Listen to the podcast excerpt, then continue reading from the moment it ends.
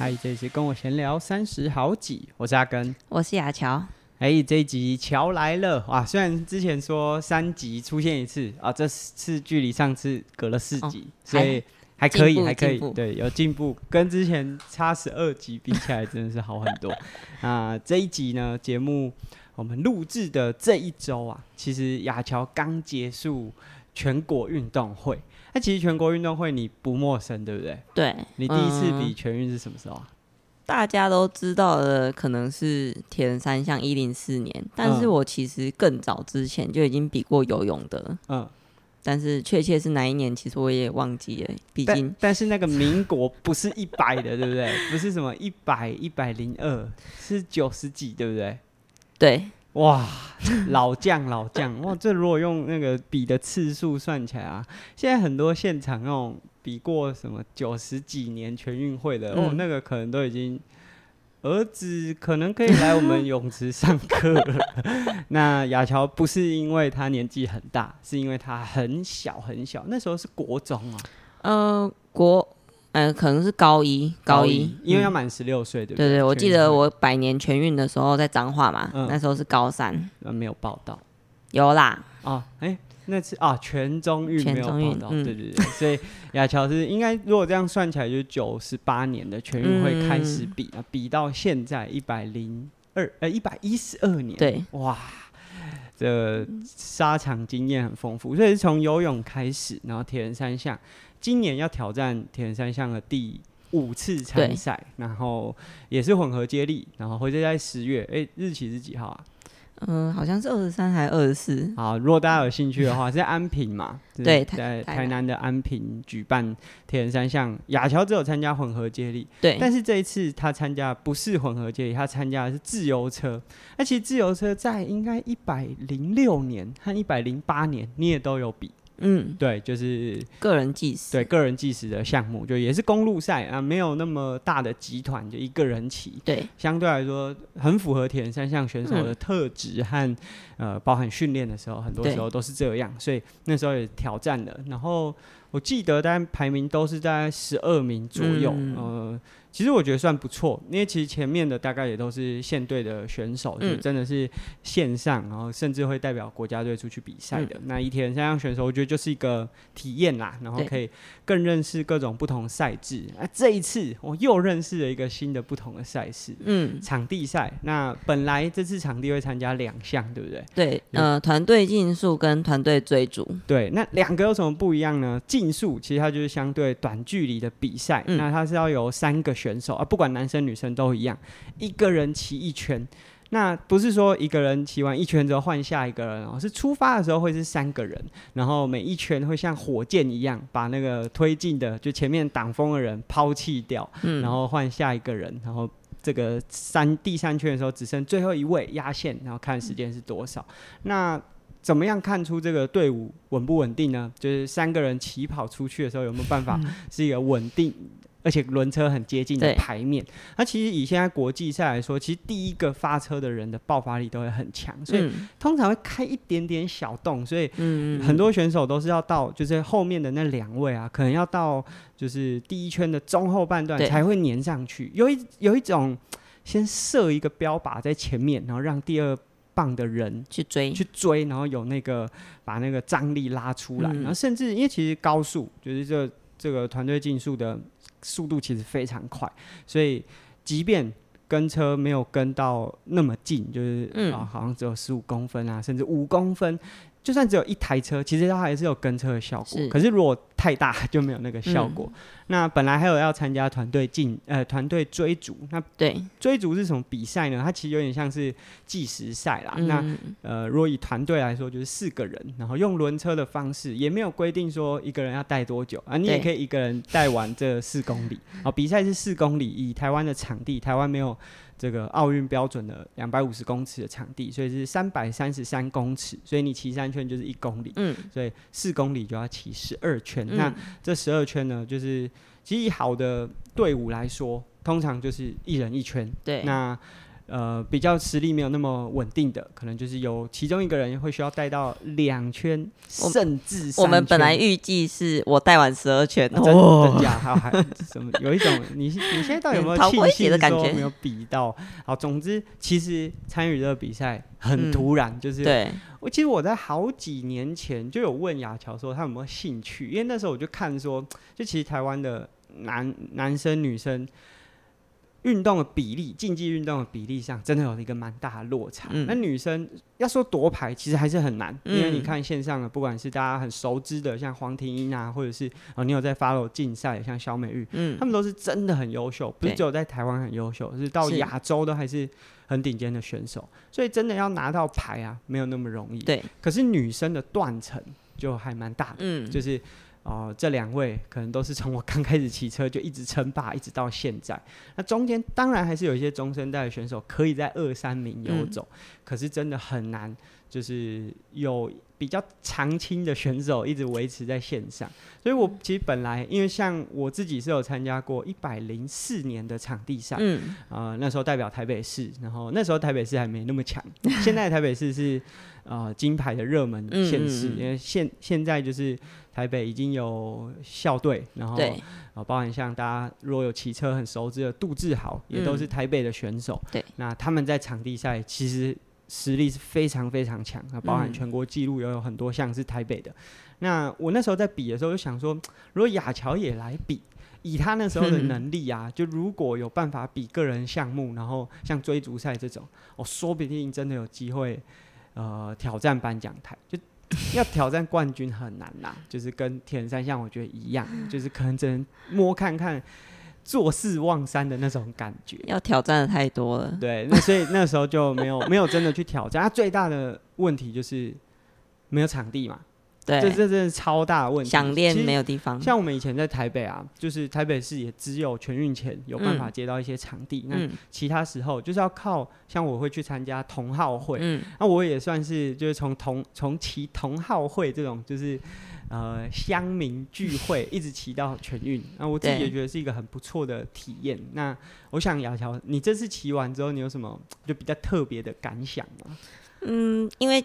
一开始你也说被征召其实有点临时，因为是透过员工，然后对对对。来问我到底要不要参加这个比赛，没有叙述到的，就很赶多赶，就七月底，应该是报名的前一一天。哦，真的是前一天，就是前一天才送，刚好我们要送一些资料，赶快把那个资料印印一印挤出来这样子。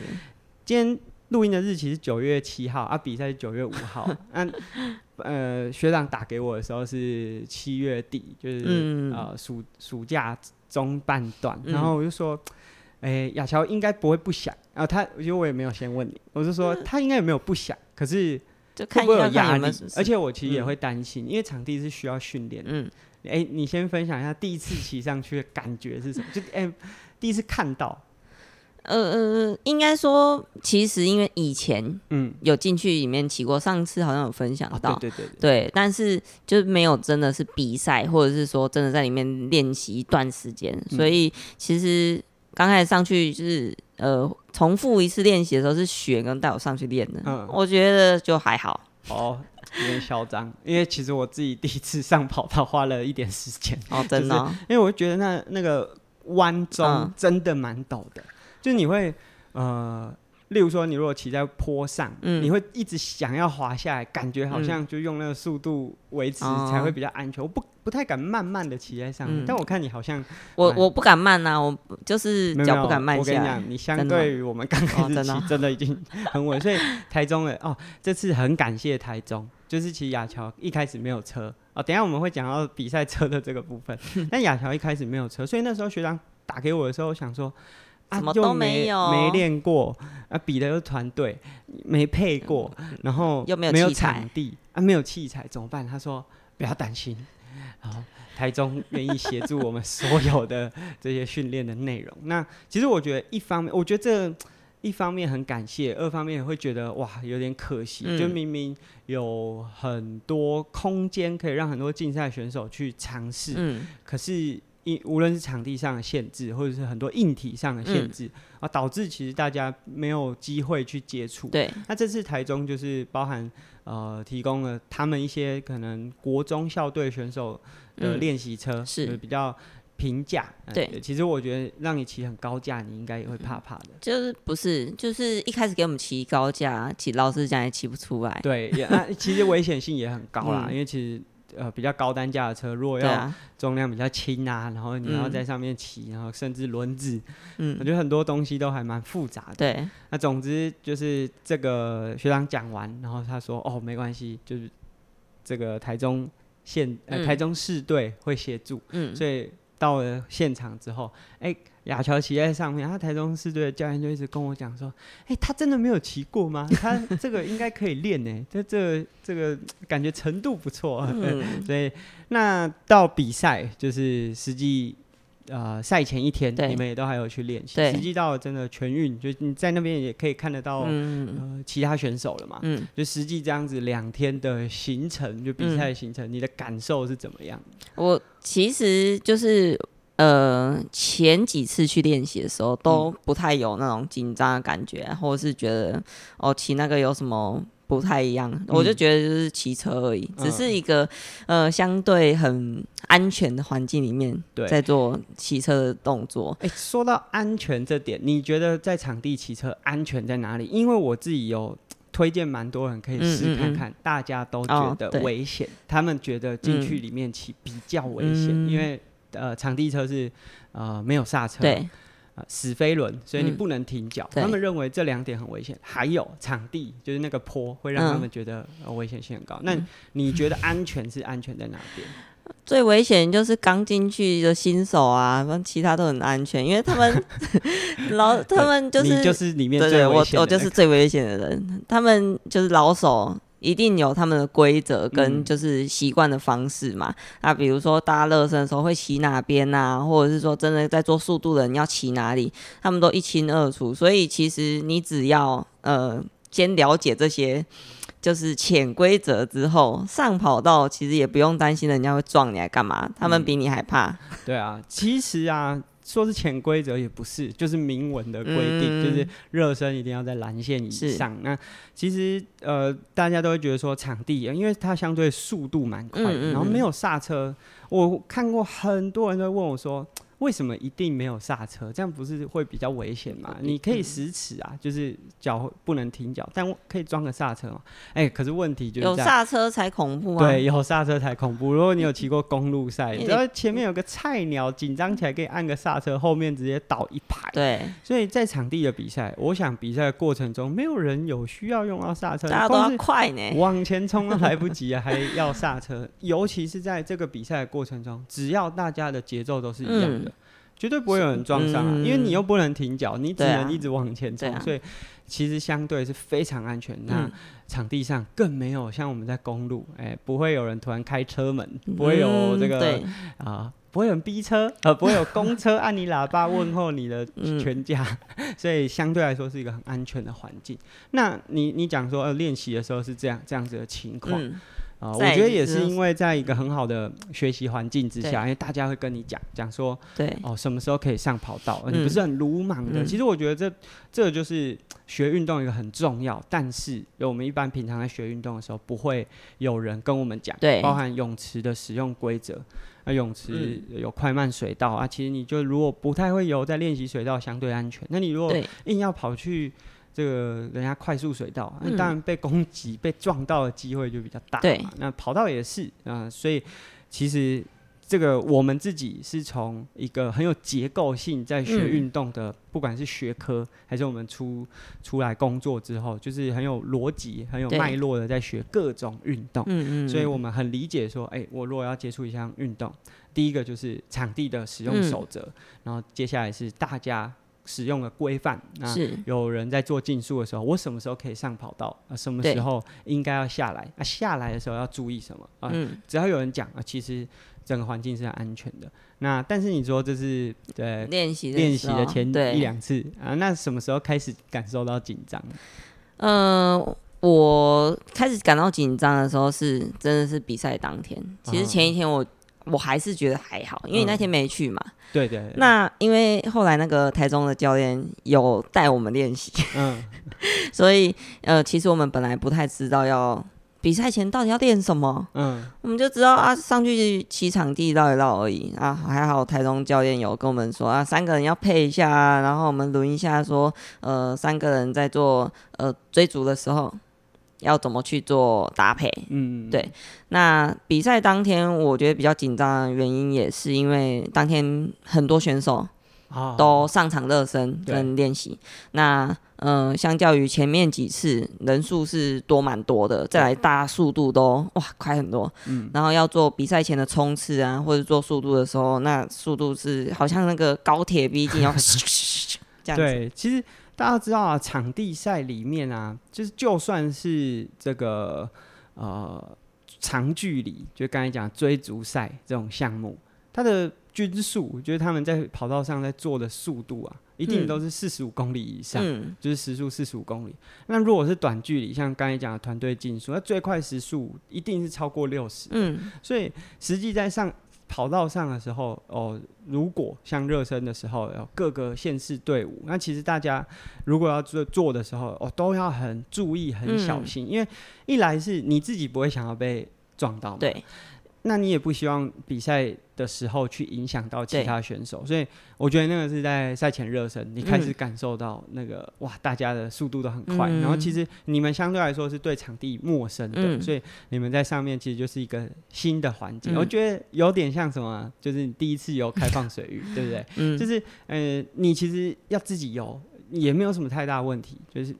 基本能力都很 OK，但对。但当你看到很多人在开放水域开始游起来的时候，哇，那个状况就变得完全不一样。嗯、所以我想这是很不错的。其实我自己第一次上场地也是这样，就是你要一直看着跑道上所有的人在什么位置。对，我现在到底能不能下去做我要做速度的这个阶段？嗯、那。呃，很熟悉的选手其实都可以知道彼此的项目。那相对你是可能第一次参赛，嗯、对选手也很陌生，嗯、所以其实很难掌握。那还我觉得还有一点是我们其实因为这一次是仓促成队嘛，哦、那我们就是变成说呃。我们没有一个教练，嗯，没有一个主要的教练在带我们，因为就像前面有讲到，都是台中的教练在协助我们训练。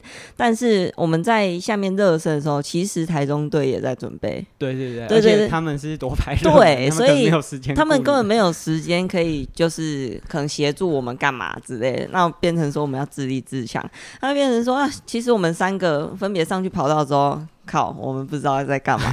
然后，呃，其实我也同时在看说场下的队伍是不是在做速度。那他们在做速度的时候，我一定不可能下去啊。嗯、但是你那时候又好像跟我讲什么话，嗯，我根本听不到。我就是想说，你应该至少要做一趟俯冲的加速。哦，但是因为其实场面上很混乱，所以后来就觉得啊，那还是赶快就是安全、嗯。而且你脸蛮臭的，你因为已经快到比赛开赛时间、哦，对，我就找不到时间下去。你好像叫我要。做冲刺，可是我又，嗯，走走怎么办？然后，嗯，对啊，那这个是赛前的热身。嗯、那最后其实亚乔是没有出赛团队追逐，对，因为本来虽然有凑到四位选手，不过有一位可能身体的状况，嗯，所以最后没有参与这个项目，我觉得蛮可惜的，就是少一。一个项目可以体验啊，虽然说你考少跑十二圈，对，少跑十二圈，因为本来的计划是需要调开跑之后 就一路独跑十二圈，因为其实轮测技巧在场地里面的难度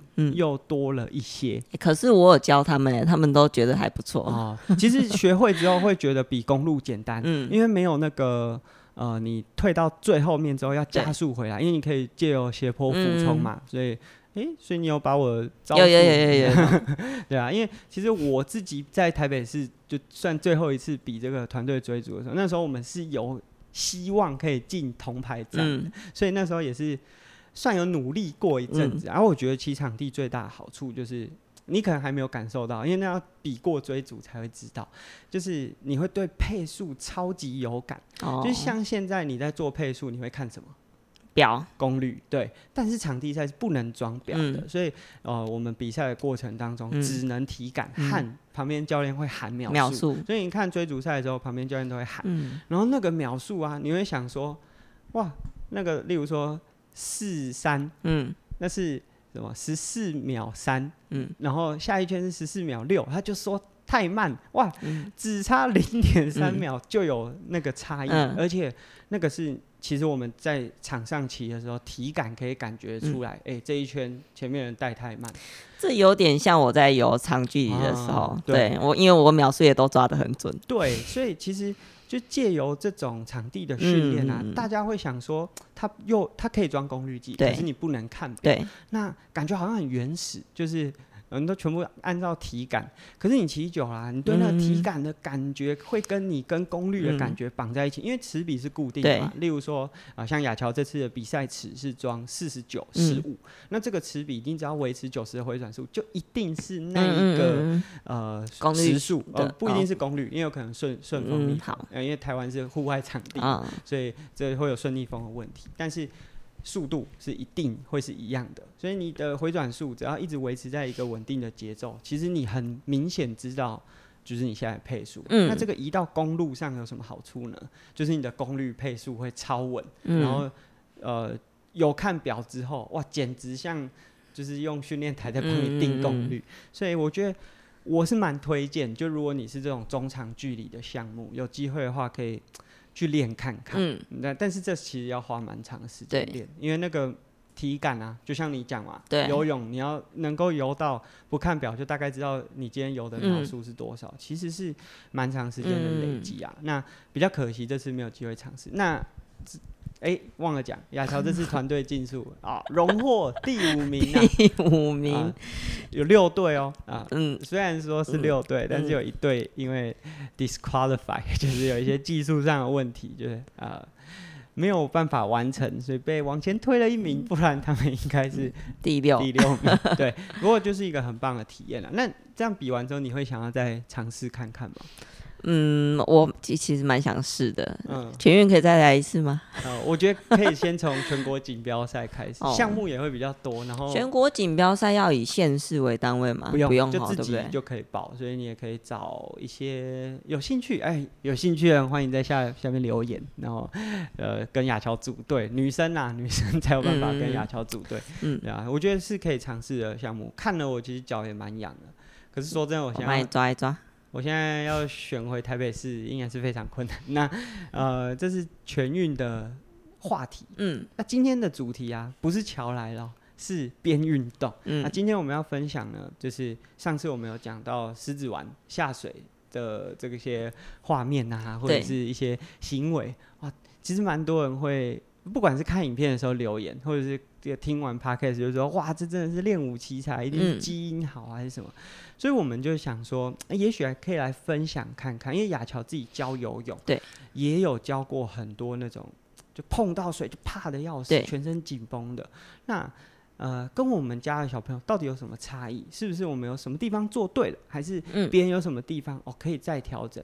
那当然必须放在前面说。我觉得我们这个不是说我们讲了一定百分之百有效，对，就像我们家小朋友那么喜欢玩水。也有可能真的是因为基因，就就是他当然我们有一些做法是我们觉得应该对他清水这一块有帮助，可是不代表每一个小朋友用同样的方式都会那么快接触接受水。但是因为小婴儿啊，其实他在某个阶段的时候是是很容易就是接接受，而且不会那么排斥。对对，所以哦，我们今天就想。稍微和大家分享，然后可能也会加入一些，就是因为我们在暑假也在泳池池畔，嗯。啊、呃，观察很多家长对于小朋友学游泳这件事情，对，那有些带来很正面的帮助，就有些家长会很正向的鼓励，但有些呢也会变成是一个，就是一直往恶性循环，嗯，就是不断加深小朋友对于水的排斥，对，那我们也会分享一些就我们自己的观察。好，那首先就是。我们先不讲我们家小朋友，亚乔，你自己在教游泳的过程中，就我常常听你说，就家长会炫耀他如何让小朋友洗头的时候不怕水啊，反而让他的小朋友很在接触游泳这项运动，或者是开始要接触水的时候，哇，产生很大的排斥。是啊，这个观察你可以先分享一下。其实大家如果搜寻什么洗头神器呀、啊，或者是什么洗澡必备，都可以发现那种什么呃洗澡的帽子。对，它简单来说 就是合同，中空的，让你的头发头皮可以。洗干净，但是你的呃额头前面是有一个遮阳或遮水罩，嗯、所以呃变相的就是让水不要刺激到眼睛。那其实小朋友哎、欸、洗澡的时候，你会发现说啊好像很方便很快速，哎、欸、小朋友也不排斥啊，然后洗头也很开心。可是通常有不少家长。带来学游泳的时候，有反映说，嗯，他洗澡都 OK 啊，但是反而上上第一堂课的时候，他是很排斥水，反而在呃刚要接触水性的时候，或者是说他刚要做脸碰水这个动作的时候，他是非常排斥的。嗯，这个啊，其实我自己很有印象诶，我虽然没有戴过那个帽子，但是我小时候超级讨厌洗头，这上次的集数我没有讲到，那、嗯、那个。讨厌洗头，但是我们家没有买那个东西给我，所以久而久之，你是需要找到一个方式，就是让那个洗发乳的水不会流到眼睛里面。啊，刚开始我都是头往后仰，然后就会发现，哦，虽然可能不会流到眼睛，但是会流到耳朵，然后或者是其他地方。那万一流下来又会更难处理，所以一直到。稍微大一点才知道说哦，头是要往前的。那总之这个就是在学洗头的过程，对，其实跟脸部碰水有非常非常大的相关。嗯，那呃，你觉得就是我我们家自己有小朋友之后，你是如何让我们家的小朋友？哎、欸，其实我现在就是大家不知道，如果家中有小朋友的 爸爸喜不喜欢帮小朋友洗澡？我觉得有些。爸爸可能不是很喜欢哦，或者是爸妈都不是很喜欢帮小朋友洗澡，因为会有点麻烦。但其实我们家小朋友现在洗澡蛮轻松的，嗯，因为水不管怎么泼，他也不会抱怨啊，可能说叫个两声，然后就继续玩他的水。对，你是怎么让他就是不会担心水流到眼睛或脸流到脸上不舒服？我觉得这可能要说是你的功劳，因为。我其实一开始在帮他洗脸还是洗头啊的时候啊，我都不太敢直接往脸或是从头直接冲下去，我都是稍微冲那个后脑勺后面一半，嗯，就是感觉好像有水要流下来这样，但不会是从正面流下来，所以可能也会用手稍微帮他帮他挡一下。对对对对对对，我就是一开始循序渐进嘛，我想说不要那么夸张，看他适应能力。然后有一天我就看玄刚在帮他洗澡。整个头这样啪，直接冲下去，然后我想说我行不行啊吧？然后我我记得我那一次有拍影片，然后我朋友都说哇，爸爸都不用怕的，爸爸太狠了吧？这样子。哦，所以这个关键的人物是我，其实是你。可是我我记得当时就是这个，其实是到他已经可以在月亮澡盆，嗯，因为其实刚开始洗澡的时候是我们要一只手。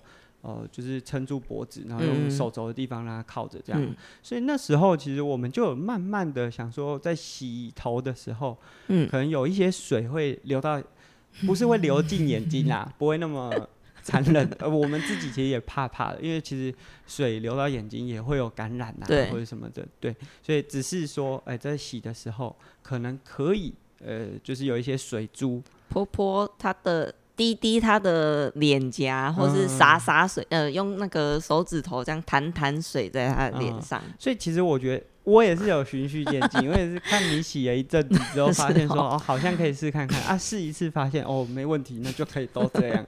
所以我觉得就是在这个年纪，当然我们还不确定，也许。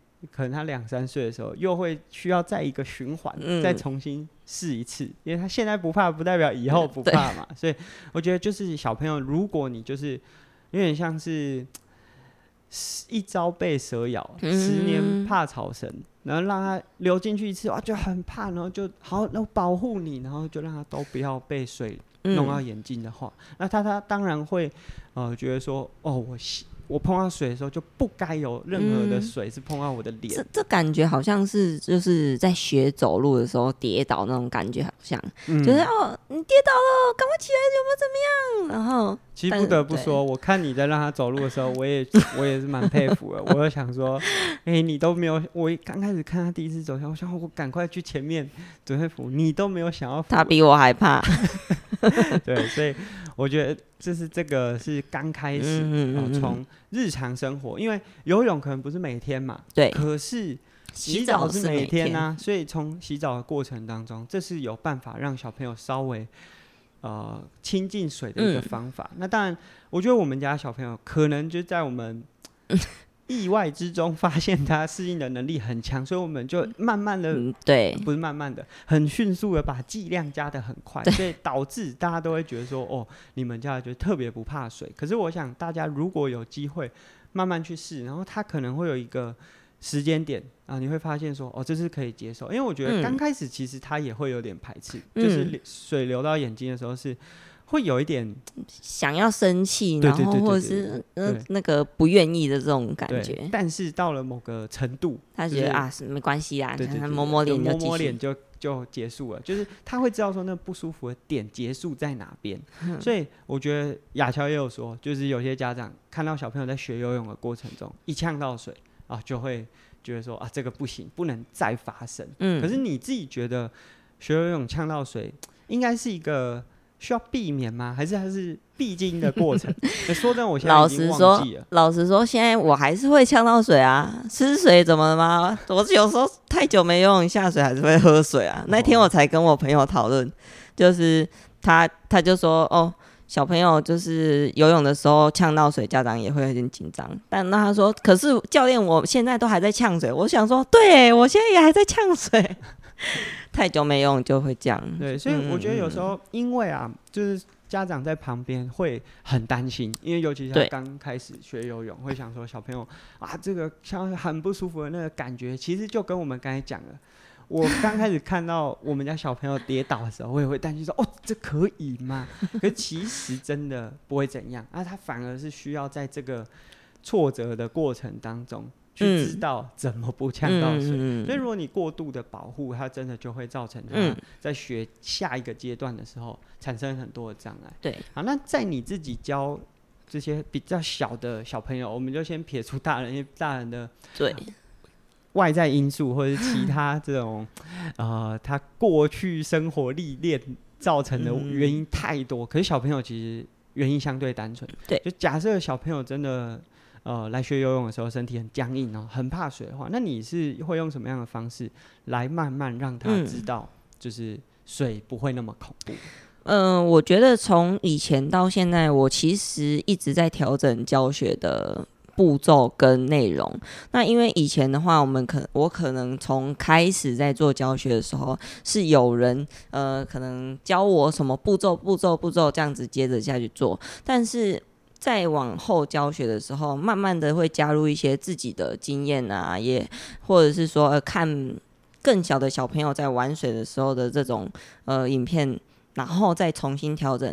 其实一开始。我也是在想说，嗯、小朋友一定要先脸下去才能开始学游泳吗？但是其实一直到最近一两年，那校队的也带久了，我就会觉得说，嗯，其实如果他真的一开始很怕水的话，那他应该要能先感受到游泳好玩在哪里。就是我想要先让他知道乐趣。到底游泳的乐趣是什么？那呃，他其实喜欢之后，他有兴趣了，他才有办法慢慢的去尝试。嗯，所以去做那些他不想呃呃原本不愿意的，对对对对对。所以其实呃很多他的不敢都是源自于他的、呃、生活经验，对，然后包含他的不不了解，他可能不第一次看到这么多水。我其实有以前有遇过，哎，就是就是他呃澡盆。洗澡的时候玩水什么都很 OK，然后爸爸带他来游泳池上课的时候，他爆哭，嗯，然后水了，真是水太多了，呢 就跟我刚才跟你讲的一样，哎，就对。就是刚开始能力都 OK，但到开放水域，对对对对对对，没错。泳池对小朋友来说就是开放水域，对，而且他会觉得说这是一个非常陌生的环境，然后呃，包含说深度也跟我的浴缸不一样啊，所以他其实会紧张很多。那其实。呃，家长都会第一个要求，我要有耐心的教练，嗯，然后我要脾气好的教练。可是我觉得你少一个，还有女生，对，现在都是女生教练 啊，跟猪一样都要限女，好。对对对，所以呃，其实，在做针对比较怕水的小朋友来说。呃，第一个是你要不停的变换方式，然后呃，比如说他真的没有办法做你教给他的东西，你要马上想一个另外一个让他马上有趣或者想尝试看看的，至少让他先开始做，然后我们再慢慢去调整。哎，可能我一开始就先让他做踢水。然后头不要下去，手扶我肩膀，然后我就带他出去玩，然后我们就我就会带着他绕一整圈啊，然后帮他摆动他的双脚，然后呃跟他说呃我们在水里面啊哪个地方是比较深的，跟他介绍一下环境啊，我觉得相对的就是小朋友会慢慢的放松，然后我绕完一圈之后再回到他站得到的地方，我就跟他说你觉得怎么样？他就会说有的就会说我手好酸哦，你知道为什么吗？因为他的上半身会很僵硬撑在那，对，他就想要把他的上身撑起来。那我就跟他说：“哎、欸，是不是你刚刚手很用力？我们再试一次，你放松一点。欸”哎，其实第二趟它就好很多。嗯、所以，其实我觉得，呃，针对这种小朋友，你可能要找到他。呃，愿意尝试的方式，然后呃，找到一些好玩的内容，对，或者好玩的可能不是直接跟游泳有关系，对，但也许就是可以让他更熟悉那个环境，没错，就是其实跟我们刚才讲场地在很像，哎，就是如果你对这个场地是没有那么多顾虑的，对，那你自然比较有办法在上面去学习新的东西。我觉得你刚才讲那个刚开始到底要不要？就是直接让他脸下水。我、嗯哦、突然想到，这跟如果你有稍微骑乘能力，但是你要开始骑越野，嗯、啊，那天是一个很泥泞的时候，对。很多就从公路刚开始接触越野，看到这种天气，就说啊，那个很脏啊，然后骑那边我不喜欢吗？那这时候，哎、欸，就跟雅乔讲的一样，你要先找到他好玩的地方。那他当然刚开始还是会去闪那些泥坑啊，然后脏的地方啊。可是他玩到某个程度之后，他的心里就有一个啊。好一踢啦，那都脏了。所以就像亚乔刚才讲说，小朋友在学游泳的过程当中，他刚开始一定就是想避免，例如说头碰到水这个他不喜欢的感觉。哎、欸，可是他开始感觉到说，哦，这个周边的环境是 OK 的，然后哎、欸，教练也都有在帮我，那我也许可以尝试一下。然后又很累了啊，算了啊，就让他去啊，头趴下去，对，有可能一下去哦就呛到。那这个时候就是可以开始进入到。什么时候要吐气、对，韵律呼吸的那个阶段？如果他呃下水之后发生一些状况，那其实我就会马上跟他说：“哎、欸，你刚刚怎么了？”我会先让他自己讲。嗯，那他自己就说：“我刚喝到水，他有可能很明显就是呛到。”我说：“那是鼻子呛到还是嘴巴喝到水？”他就会跟你说嘛。那我就说：“嗯，是不是因为刚刚没有做到什么？”哦，我们要求的动作，所以你才喝到水。那他说：“哦，原来对，所以我觉得这个也是趁机做一个教学动作的时机。”嗯，其实我觉得到了这个阶段呢、啊，呃，大家已经可以感受到，就所有这些学习都是从错中去尝试，包含就在日常生活中洗头。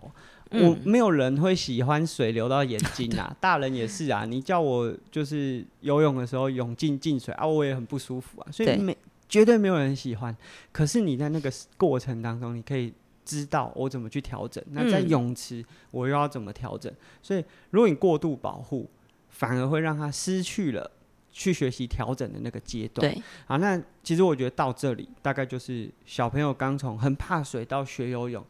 入门的开始啊，当然后面呢，就是会开始有一些可能踢水啊，或者在水中怎么放松身体的这些进一步的教学，我觉得就下稍稍微进阶了。所以接下来我们要讨论的是，就是我们自己在泳池啊观察，欸、有蛮多家长就是会很喜欢坐在池边，嗯，然后看着教练在教小朋友。对，那你自己觉得好？我们先从教练的角度，你自己喜欢这样子的情境吗？我觉得没差，嗯，因为呃，这代表说，嗯、呃，他其实是关心小朋友的学习状况的。对，那包含说他可能想要了解小孩在上课段，对，上课的时候到底在学什么。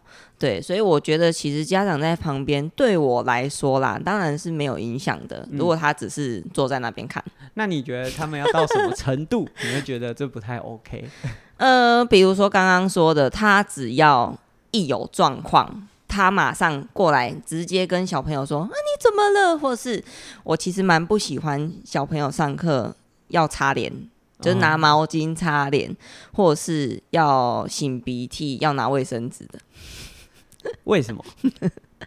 因为我会觉得说，这教学第一一个部分被打断。嗯，那包含说，其实你在游泳的过程中，你可能会有呃鼻涕，或者是说你。脸湿湿的嘛，嗯，那我就会跟他说，呃，在游泳的时候，脸湿是很正常的。这么多水，你怎么可能避免你的脸是干的？嗯，对，所以我觉我会跟他说，这是一个很正常的状况。那你要游泳的话，你就要先适应它。然后，如果你真的受不了了，那我们可以等休息的时候，然后你再跟妈妈说，哎，妈妈，我需要毛巾，想要擦一下脸。嗯，那。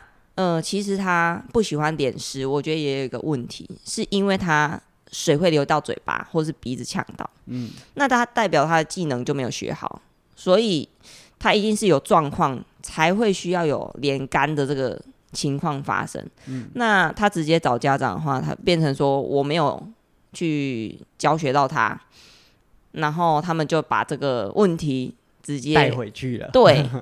那这样子的状况，可能你之后一直在做教学下去的时候，还是会一直遇到啊。嗯、那我就觉得很很中断教学。嗯，其实我会想要问这个问题啊，是我自己在泳池的观察啊。说真的，我在新大附中游泳池没有教任何一堂游泳课，嗯、但是我很常就是会一直在看，然后看就不同的家长，像我们的泳池有，呃，我觉得家长分两种。一种就是把这里当托婴中心，那我比较不喜欢这种，嗯、因为，呃，我觉得他们也不会在意教练的教学品质，嗯、他只是觉得说，哦，我把它塞在这里有，我就可以多一个小时到一个半小时空闲的时间。嗯、那我觉得这当然不好，所以我觉得那有一个呃最适合的距离，就是与教学家长与教学最适合的距离。嗯、那像雅乔刚才讲，其实我也觉得，哎、欸，家长如果愿意坐在池边，然后看着小孩学习的历程，然后也许接下来。呃，不管是暑假结束啊，可能中断，然后让小朋友继续练习，他可以知道小朋友到什么阶段，不会给他一个太难的内容，或者是呃完全不知道小朋友学到哪里。对，呃，这个很重要。那但是雅乔也会很担心那种过度干涉呃教学的家长。嗯、那像有时候我们会看到家长就稍微小朋友。遇到一些状况，我马上就跑过去。诶、欸，其实，其实在这个学习的过程当中，很多状况不一定是教练本身借由口语的表达，嗯，或者是手把手的教他，让他去学到的。很多时候是他需要在教学过程中留一些空白，让小朋友知道这个接下来他要怎么去调试。嗯，因为其实，呃，我们能吸收的东西有限，然后。教练也不可能一整堂，例如说六十分钟的课讲好讲满。那讲好讲满，其实小朋友也不一定能够吸收。其实剩下的就是靠那些留白的时间，小朋友去感受他身体与水，或者是我们接下来这个动作，嗯，和他自己身体之间的关联。所以我觉得最重要的就是这个干涉的过程啊，有的时候。反而是像家长会很急着小朋小朋友想要赶快学会，然后可能会在池边有一些批评。那我必须说，就是呃小朋友其实在这个年纪啊，对于家长的 呃肯定、鼓励或者是否定，是有最大程度的，就他会放在最优先，嗯、就是以来我们泳池学游泳这种可能九岁以下、六岁以上这个年纪，他就是对爸妈的呃所有行为。非常非常的在意。那其实当家长看着这个小朋友在学游泳的过程中，给出很多比较负面的评价的时候，其实小朋友很难聚焦在教练给的指令，嗯、反而会想说：为什么爸妈就是否定我的这些状况？那我觉得当然有时候这两两者有可能是并行的，就是教练在讲的跟家长讲的是一样，可是这时候会造成小朋友很难聚焦在单一教学指令上面。嗯、没错。那我觉得这个就会造成小朋友学习上面很大的影响。嗯。所以有时候我觉得，呃，当然，我觉得不是每一个听到我们节目的。家长都刚好在历经这个阶段，可是也许大家未来或者是现在就接下来有机会会遇到，呃，你可能要把小朋友不一定是送去学游泳，就在给别人教的过程当中，嗯，呃，信任教练一点，然后也信任小朋友一点，嗯，就是相信他在学的这个过程，嗯，也许不是马上你就可以。反映得出来，我其实看到很多家长会看到，呃，教这个教练讲说，哎、欸，例如说你滑手要做到什么啊？小朋友其实啊就还没有感知到，对，就是他其实是自己身体还没有感知到，甚至啊，叫你爸你妈来来也是一样啊，也是没有办法做到，那怎么办？嗯、所以这个其实是需要呃花一点时间，而且更信任，让家长更信任教练的。其实在，在呃，就是暑。今年好了啊，今年暑假，因为不是我只有教一两堂而已，嗯、我都是就是对，那其他顶那最困难的时间。对，那呃，我看教练们的教学，其实有很多时候是呃，教练刚要下指令，家长就还没冷到那个时候，他就受不了。但是因为呃，可能教练才刚讲完 A 的指令。那大家都在操作嘛，操作第一个动作，那操作都还没有熟悉，都还没热的时候，那家长就会觉得说啊，他、现在到底在干嘛？啊，他都没有在做啊。但是，嗯、我觉得就是时机还没到。我觉得反应的最好时间，呃，如果说整堂课都很夸张的话，你当然可以就是呃适时的。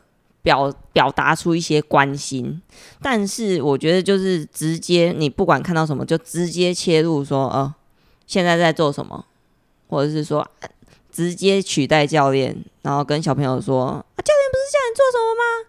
你为什么手没手没伸直，脚没踢起来之类的？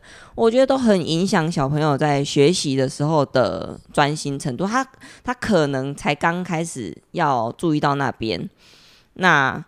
你就打断他了。嗯，对。我想，就连成人都很难在做错动作的第一时间发现自己的动作是错的。对。所以，怎么可能小朋友才刚做第一下，然后你就给他这么多指令和指导语，然后他可以聚焦在他的动作上？对。因为，这个是我觉得啊。呃相信我们听众未来都有可能，嗯、包含也有可能是教练。那我觉得你可以适时的去提醒，假设对你的教学有一些意见的小呃家长，嗯，让他知道这个问题所在，嗯、或者是呃就叫他一起下来游看看。嗯，我是比较喜欢下课的时候去跟家就比较有状况的小朋友啊，我就会跟家长说，就比如说他秩序很差，我就会说妈妈他很不专心。那如果他有办法在上课的时候再专心一点，他状况会好很多。因为 下课的时间其实是你可以跟家长沟通，那比较不受呃可能教学进度的影响。嗯，而且也可以让家长知道说，诶，你这一堂课。整个在做教学的时候，重点在哪里？或者是说，呃，有什么点是他刚刚有看到，然后你也有讲到，但是小朋友没有做好的，那回家可以做什么练习？我都会在用呃下课的一些时间去提醒他们。嗯，对，那相对的也跟家长建立一些呃连接。对对对对对对。嗯对啊，所以这一集呢，我们前半段分享了啊亚乔全运会啦，对，啊中半段啊，今天节目也蛮长的，中半段就分享了，就是我们从自己家小朋友学游泳的，不是学玩水，就是清水的这个过程，然后再加上亚乔自己在教小朋友学游泳的过程中，去发现到哦，这日常生活一直到接触游泳这个运动，它其实会有一个连贯性。嗯、那假设你都是。